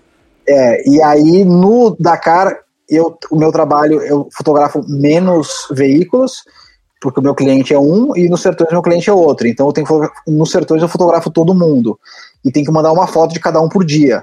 Então isso é bem mais complicado, é um volume de trabalho muito maior assim. Então eu tenho que fotografar absolutamente todos os competidores e, e no final do dia enviar. Mas facilitou muito hoje em dia, a internet hoje em dia está muito mais fácil. Antigamente, putz, era, uma, era um sofrimento assim conseguir enviar as fotos no final do dia. É, saída especial, tinha que procurar uma lan house para enviar, era terrível. Você chegava lá para enviar foto, era uma velocidade muito lenta. Tinha lugar aí no interior, no sertão, que pelo amor de Deus, assim, é, mal, nem 3G existia naquela época direito, e, e às vezes o Ed não enviava nada do, do celular, você não conseguia enviar. E a gente usou até, sei lá, alguns anos atrás, usando muita internet via satélite direto, só que era muito cara, né? Então é, é uma conexão muito cara e lenta. mas salvou, salvou bastante, assim. Tinha, nessa época você tinha que pegar, era mais rápido dar um pendrive pro moleque e mandar ele correr, né, até a outra cidade. é que as distâncias são muito grandes, cara, é, é tudo extremamente longe, mas é praticamente isso, era mais fácil botar no cara de moto ali e, e, e vai embora. Mas é que é, esse tipo de rally, esse tipo de trabalho são distâncias muito grandes todo dia. Distância, entre um acampamento e outro são 500 quilômetros todo dia. Então é, é, é bastante coisa para você se locomover. É, é muito. Eu fico imaginando toda essa situação. 90% de todo o processo desse trabalho é planejamento, praticamente, né? 10% apertando o botão. É, boa parte é planejamento, com certeza. A gente tem que planejar tudo antes de ir para o trabalho, tem que estar tá tudo na, tudo na, na cabeça. Por exemplo, esse ano, por causa do Covid, o, o Sertões ele não ficou em hotel, não ficou em pousada, nada. Os sertões, uma característica do, do rally, a gente acaba, fica, acaba ficando em pousada. No Dakar é sempre acampando, mas nos sertões a gente ficava em pousada. E a gente usava muito a pousada para enviar foto. E usava a pousada para carregar a bateria, bateria das câmeras, do computador, etc. E sem pousada, a gente precisava pensar como que a gente vai carregar tudo e como a gente vai tomar banho. Tem, tem que pensar no negócio total, assim. Então, esse ano, por exemplo, que passou, a gente levou um galão de 50 litros em cada carro, com um chuveirinho desse para tomar banho do lado do carro. E para carregar a bateria, a gente todo, todos os carros dos fotógrafos tinha inversor de voltagem e algum esquema. Eu, eu fiz um esquema, até fiz um vídeo disso, fiz uma, uma estação de recarga para colocar todas as baterias bem encaixadas dentro de uma caixa, porque naquela zona, três pessoas dentro do carro, um monte de mala, um monte de coisa, a bateria desconecta, quando você chega lá no dia seguinte fotografar, não carregou a bateria. Isso é um tormento, isso é um pesadelo. Então aí eu fui lá, fiz uma caixa com todos os carregadores presos, ligados no inversor, que carregavam todas as baterias e, e, e, a gente tinha sempre no final do, do, do, dia já tudo carregadinho pronto para o dia seguinte. Então sempre uma coisa de logística que tem que ser, ser, bem pensada. Ou seja, o Marcelo Pardal teve que funcionar para conseguir fazer as baterias não só eu, todo mundo, todo mundo pensa, né? A gente pensa meio que em equipe, assim. E, mas é coisa que eu gosto de fazer, né? Então essa caixa aí que eu fiz foi, putz, foi super legal. Eu fiz, peguei uma caixa de ferramenta, cortei, abri, botei um cooler, né, para não ficar muito quente, botei umas saídas a mais, USB para carregar o celular de quem tá no banco de trás e tal. E aí super funcionou, assim, foi ótimo. Dá até para vender isso aí já para as pessoas. Começa a fazer linha de produção. Quem, quem, quiser fazer, é só entrar no meu no IGTV, que tem lá o vídeo como é que eu fiz e não tem muito segredo, não. Bacana. Falando um pouquinho dos projetos, né? A gente, você já citou, né, o, o Surf Lights, o Backlight Bikes. Fala um pouquinho de como é que surgiu a ideia de iluminar as coisas e, e tentar fazer fotos artísticas com, com os esportes de ação, né? Quando surgiu? Putz, é, eu, eu, eu é como, bom, como já falei várias vezes aqui, eu sempre gostei de inventar as coisas, né? Eu gosto de inventar, de fazer coisa diferente. E, e aí eu, eu fotografando surf, eu, aí eu putz, falei, putz, se a gente botasse uns LEDs na prancha e fosse, fizesse umas fotos com câmera lenta, com velocidade lenta e congelasse algum momento com flash, pode ser que dava um negócio muito doido, que ia ser o caminho do cara e um flash. E aí eu ficava imaginando, putz, imagina o cara dentro do tubo, iluminado e tal. E aí fui desenvolvendo essa ideia e aí apareceram as primeiras pranchas com LED na Europa. Antes, antes de eu fazer o projeto, falei, putz, inventaram antes, antes, antes que eu, né? E aí, só que as fotos que eu via disso, nunca tinha essa técnica que eu tinha falado fotográfica. Tinha umas fotos lá à noite, mas não era foto com velocidade lenta, congelando com flash, nada disso. E aí eu consegui, numa dessas é, nesses planejamentos anuais da Red Bull, conseguir sugerir essa ideia, eles compraram a ideia e a gente fez. Se não me engano, tem, legal. esse vídeo tem no YouTube, né? Tem no YouTube, já passou no canal off várias vezes. É, tem no YouTube, sim, se chama Surfing Lights. É, se possível, eu vou colocar no post deste bate-papo pra galera acessar, para eles poderem ver também. É legal. Tem, tem uma versão de 5 minutos e outra de 25 minutos, que conta a história toda. E, na verdade, eu já tinha feito antes, eu tinha colocado LED nos b-boys dançando break, e aí a gente fez um monte de coisa meio maluca, assim, eles iam dançando e ficava o rastro do que eles faziam de dança, e também congelava com flash, E aí depois eu fiz umas coisas misturando LED, luz contínua e flash também. Então a luz contínua deu uns negócios muito doidos, assim, ficou muito legal. Eu já tinha feito com um jogador de vôlei também, eu tinha tentado, o cara fazia um saque, alguma coisa assim. Foi a primeira vez que eu fiz coisa com LED. E aí eu fiz algumas outras coisinhas, mas eu falei, putz, cara, o surf vai ser muito legal, e realmente foi. É, o seu negócio é com LED, o negócio seu é, é usar. Não, agora já não é mais LED. Aí chegou depois que eu fiz surf LED, nunca mais fiz nada com LED, eu fui para outra. Aí fui lá e tive a ideia, por exemplo, da, da, da luz negra. Aí rolou esse projeto de luz negra. E aí vão surgindo aí as ideias malucas. E, e, como é que você apresenta isso assim? Uh, lógico que é uma ideia que às vezes você é uma coisa autoral, um desafio uh, criativo para você, mas em algum momento você pode enxergar isso como um, uma coisa comercial, de apresentar para as marcas, né? De como é que você mostra? É. Quando você acha que fala assim, ó, oh, isso aqui eu acho que tem tem tem tudo para a marca aceitar. Como é que você apresenta isso para eles? É, isso a, a gente tem um relacionamento, né, com o pessoal das marcas e tal, e aí eu vou lá e eu mostro a ideia, né?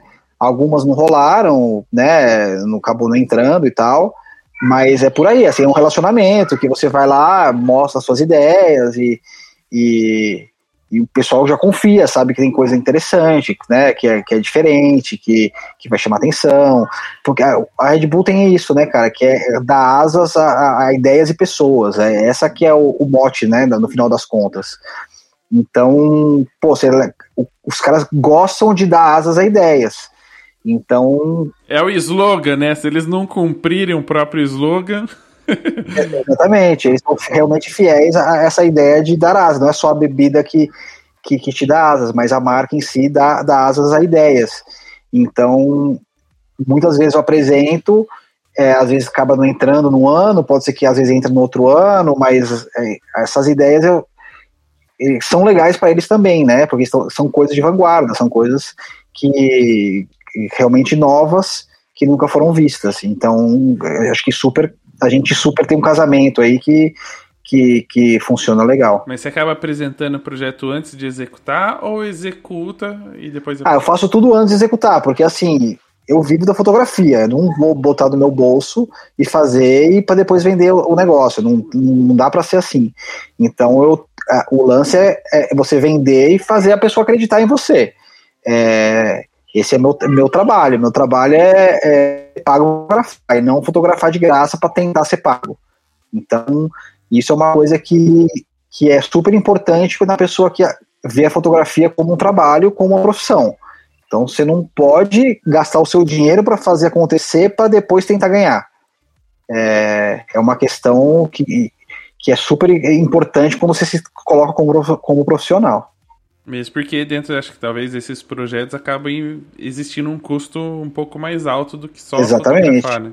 Exatamente, não é você sair na esquina e fotografar, você tem uma, um custo de produção, você tem um custo de locação, você tem um monte de coisa, pode ser que não aconteça, é, é uma coisa que não é, geralmente tem um custo é, considerável. E falando de custo, né, não tem como Uh, a gente já está quase chegando no final do bate-papo, mas não tem como falar de custo sem falar assim, ok, muitas pessoas gostam de fotografia de esportes, gostariam de trabalhar nessa área. A pergunta é, como precificar o trabalho, né? Como hoje... Uma... é difícil isso, né?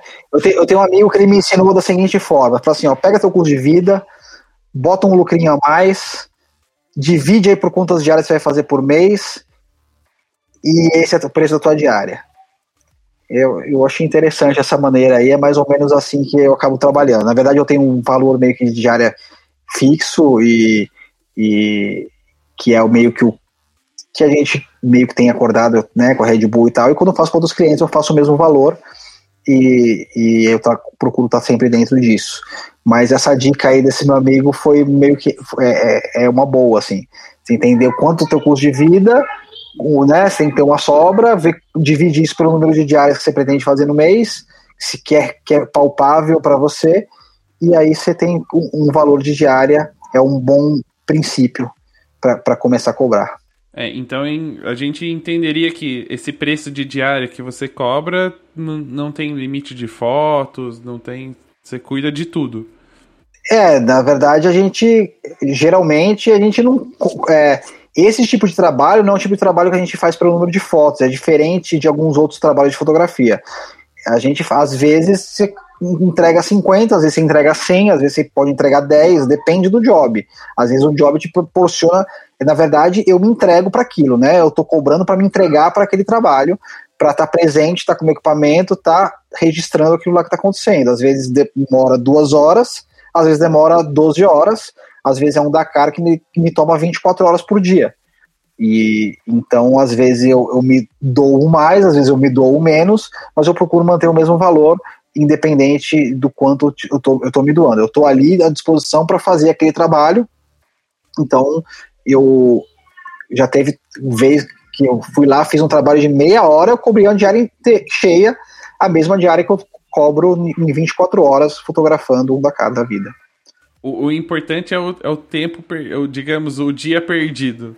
É, exatamente, é o dia perdido, é, é o equipamento empregado, é, é o tempo que você vai editar, é, é, você tem o cliente tem que entender isso como que não é só o momento de clicar, né? Então é, é a fotografia não é só o clique, o tempo que você demora para clicar, você demora para editar. Às vezes você faz, sei lá, 50 fotos em meia hora, às vezes você faz 50 fotos em 30 horas, sei lá. Só que você vai demorar o mesmo tempo para editar, você gastou o mesmo valor de equipamento, é igual.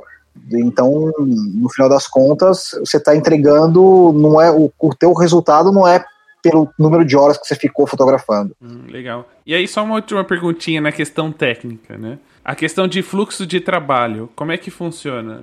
Principalmente na Dakar, por exemplo, que é onde você tem ali.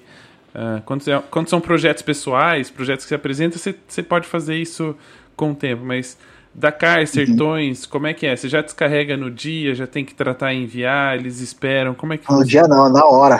é na hora. O, o, o Dakar é, é, realmente super. Entre um carro e outro. Então, quase isso. É, no Dakar, principalmente, principalmente quando o Dakar veio para América do Sul, foram nove, é, dez anos, é, onze anos na América do Sul, o Dakar ele estava quatro a cinco horas atrás da Europa.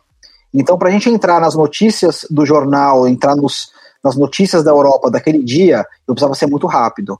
Então, o que eu fazia? Fotografava as motos, ia para o carro, baixava as fotos, enviava via satélite e já estava disponível. Então, eu conseguia furar todas as agências internacionais com esse esquema.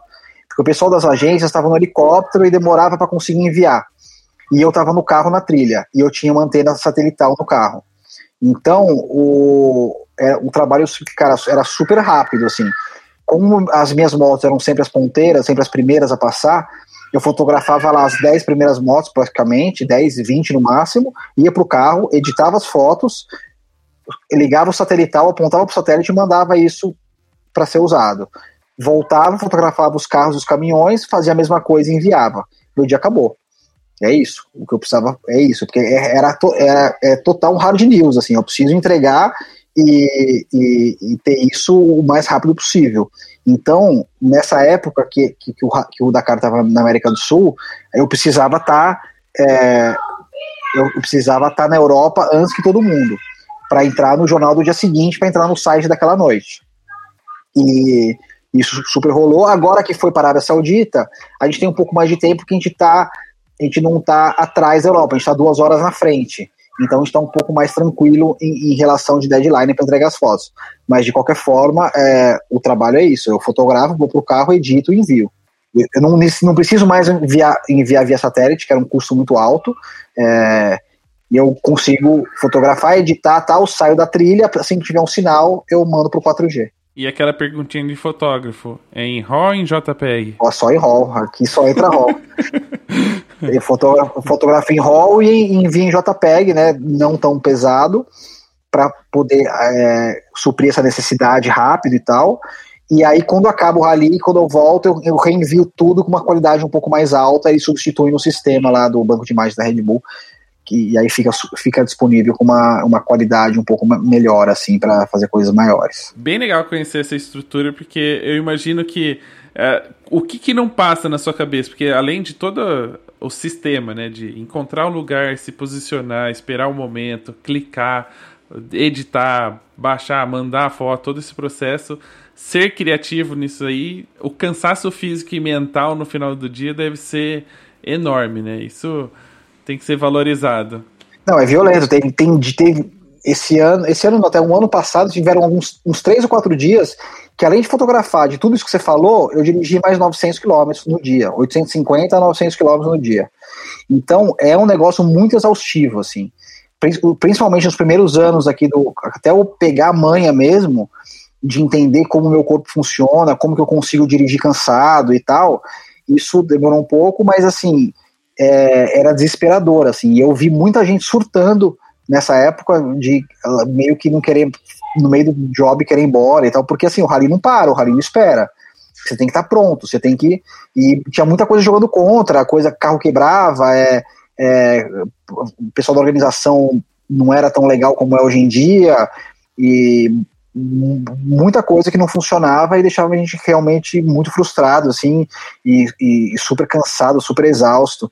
Agora a gente já consegue fazer o Dakar dormindo um pouco mais, assim, tinha, no começo, putz, dormia é, cara, quatro horas por noite no máximo. Então isso é super desumano, assim, super complicado de fazer. Hoje em dia eu já consigo dormir sete horas, então é, em média, assim, às vezes um pouco menos. Mas isso já, isso é né, muito tempo de saber salvar cada 20 minutos durante o dia que você vai salvando, vai salvando, no final do dia te dá uma hora ou duas de sono, que faz toda a diferença. E é, e é imaginando tudo isso acontecendo que eu não gravei com você durante a Dakar. Eu falei assim, ele tem uma hora para jantar. Você acha é. mesmo que eu vou ficar aqui atrapalhando ele gravando podcast? Cara, que na real é o seguinte, teve alguns dias eu chegava cedo no acampamento e só ia sair para acampar em algum lugar depois do jantar, porque é a minha única refeição decente do dia. E aí às vezes eu teria um gap aí pra gente conversar. Mas não rolou até porque na Arábia Saudita o WhatsApp é bloqueado, os programas de, de conversa por computador são tudo bloqueados. É super complicado lá aquele país. E tem toda essa questão política também. Teve essa questão aí que para falar com a família era FaceTime no máximo e porque o WhatsApp, ligação e, e vídeo são bloqueados. E aí, só pra gente terminar o bate-papo, é óbvio que a gente não poderia deixar de contar alguns perrengues, né? Então, assim. uh, antes eu queria fazer só dois comentários. Eu vi algumas fotos suas e fiquei imaginando, será mesmo que essa pessoa assume o risco e vai fazer a foto? Eu vi uma foto na ponte estaiada e uma pendurada no penhasco. Você subiu mesmo lá para fazer a foto ou você pediu pro cara subir com uma GoPro e, e tirar a foto? Cara, eu dormi em cima da ponte estaiada. eu, eu tive essa oportunidade de fotografar na ponte estaiada. Eu falei, cara, eu não vou perder essa oportunidade. Eu armei uma rede lá em cima e dormi em cima da ponte estaiada. Foi uma noite muito legal. E é impressionante o que tem de morcego naquele lugar, é, em cima do rio, do rio, do, do rio Pinheiros. E, pô, estiquei a rede lá, é, até que não é tão complicado lá em cima, até que sossegado. E no penhasco também, cara, é outro lugar que eu dormi pendurado, que foi uma experiência muito legal na, na Pedra Riscada lá em, em, Minas. A gente dormiu a 350 metros de altura, mais ou menos, numa, tipo num porta-LED, né, que é tipo como se fosse uma, uma plataforminha de, de alumínio e, e tecido, só que sempre amarrado na corda, obviamente, e foi uma experiência maravilhosa, assim, é muito legal.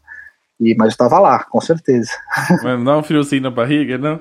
Cara, é, foi o que eu te falei, é, é sangue frio, cara. Eu, eu, sei lidar com altura, assim, eu tenho medo de altura, é, mas eu, eu consigo lidar e ter sangue frio para estar tá naquela situação. É, é, um pouco isso, assim, tem que respeitar e, e entender o equipamento que está usando, como ele funciona, e se você entende como o equipamento funciona, você confia. E a partir do momento que você confia, é. Você fica mais sossegado. Confiança demais também é. Não, exatamente. Aí, aí, outro, aí você vai para outro lado. Mas é, você entender como funciona, como ele te salva, como ele te, ele te prende, é, até onde ele aguenta.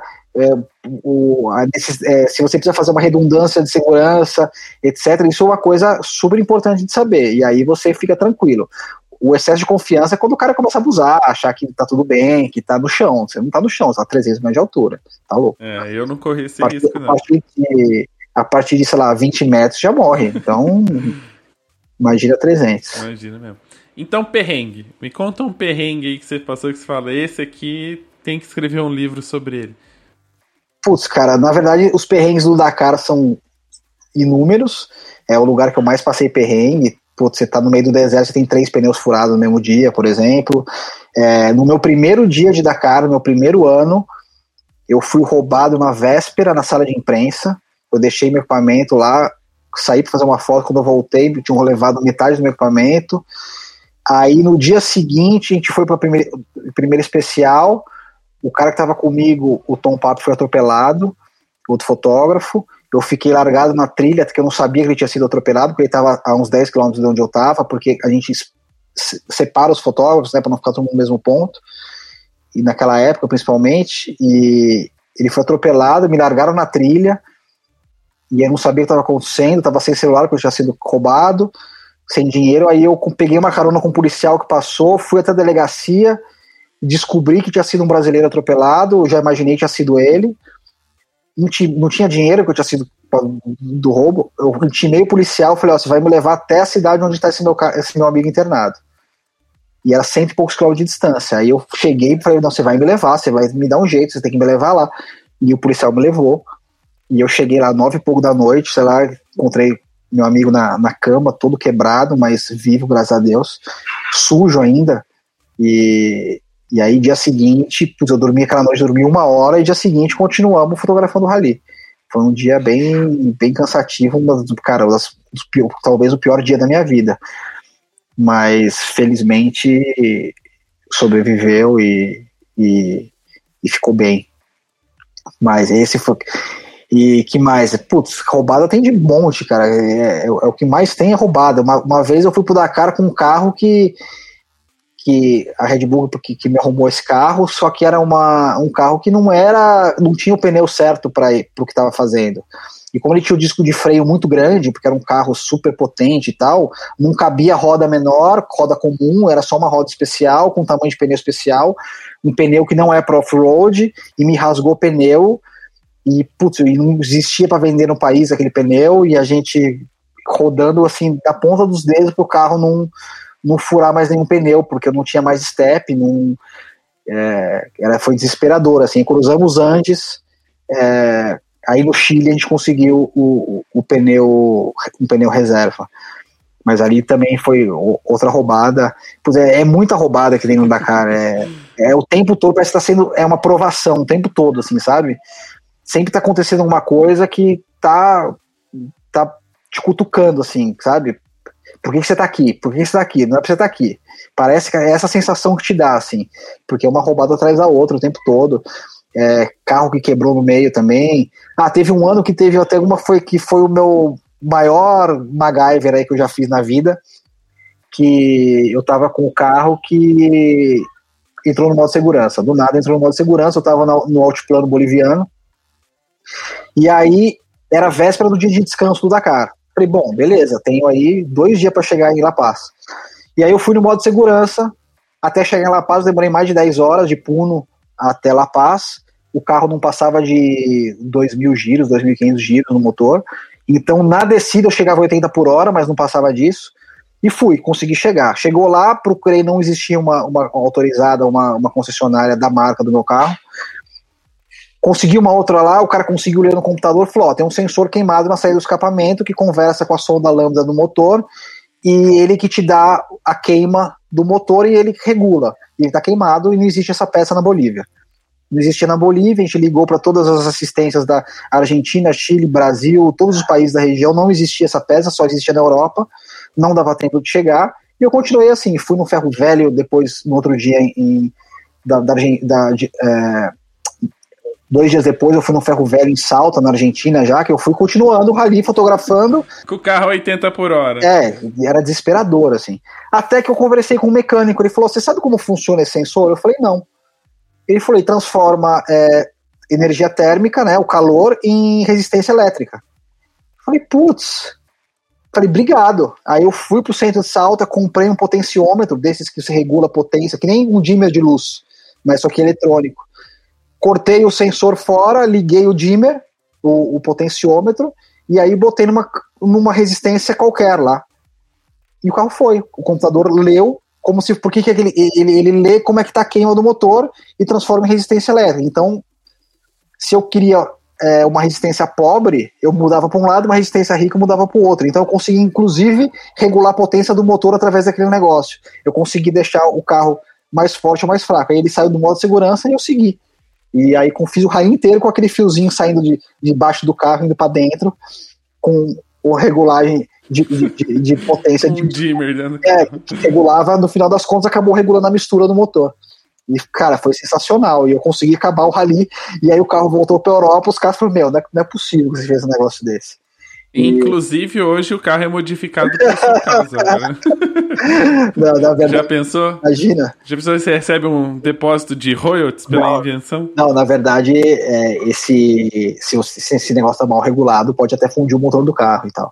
Então, mas assim, eu coloquei numa, numa resistência elétrica X lá, que sei lá qual que foi, que foi, funcionou, enganou o, o computador do carro, saiu do modo de segurança e o carro funcionou até o final do rally.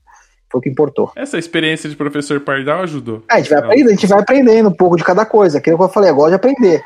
E eu gosto um pouco de eletrônica, e, e aí funcionou. Putz, eu fiquei feliz da vida, cara. Meu, eu, eu, eu gritava, era 5 horas da manhã, estava indo, porque eu arrumei à noite e não, não deu tempo de testar. Porque sempre que desligava o carro, eu tirava a chave, ele saía do modo de segurança, mas dava 5 minutos e ele entrava. Então eu arrumei e não deu tempo de eu sair para testar. E aí eu saí, sei lá, três e meia, quatro da manhã pro dia seguinte. Cara, eu gritava de alegria dentro do carro, meu. Eu mandei mensagem pra minha chefe às 5 horas da manhã. Falei, ó, a gente tá de novo, estamos de volta no jogo. E aí rolou, fiz até o final, foi legal demais. Muito bem. Cara, quero agradecer sua participação aqui, né? Muito obrigado aí por disponibilizar algumas horinhas para poder falar sobre o seu trabalho, sobre as experiências. Para quem não te acompanha, né? Para quem tá acompanhando aqui no YouTube, tá vendo o dia inteiro aqui, ó, a tarde inteira o seu Instagram, mas para quem tá ouvindo o programa, onde eles podem acompanhar o seu trabalho, te mandar alguma pergunta se quiser conversar com você? É no Instagram mesmo, pode mandar lá. Eu tô meio devagar ainda, tô, tô ainda me entendendo um pouco melhor com o Instagram. É, me entendendo um pouco mais com o Instagram, preciso bombar um pouco mais, mas tá lá, pode, pô, fico, fico feliz aí em responder pergunta, tudo. E eu te agradeço aí pela oportunidade, cara. Muito obrigado aí pela paciência, esperar eu voltar e me recuperar aí do, da, da, da roubada pra, pra gente fazer esse, esse bate-papo. É, imagina. Eu, eu fiquei imaginando, falei, já pensou tentar gravar? Seria ótimo gravar lá do deserto, mas acho que Sim, não vai não, dar tempo. É. É, acabou que não deu, e aí quando eu cheguei, fui pro sítio com a família aí, fiquei com as crianças e, e acabou que não, não deu pra falar antes. O importante é estar aqui e poder compartilhar com a galera. Legal, cara. Valeu, muito obrigado. Então, pessoal, é isso. Um grande abraço e até o próximo episódio. Valeu.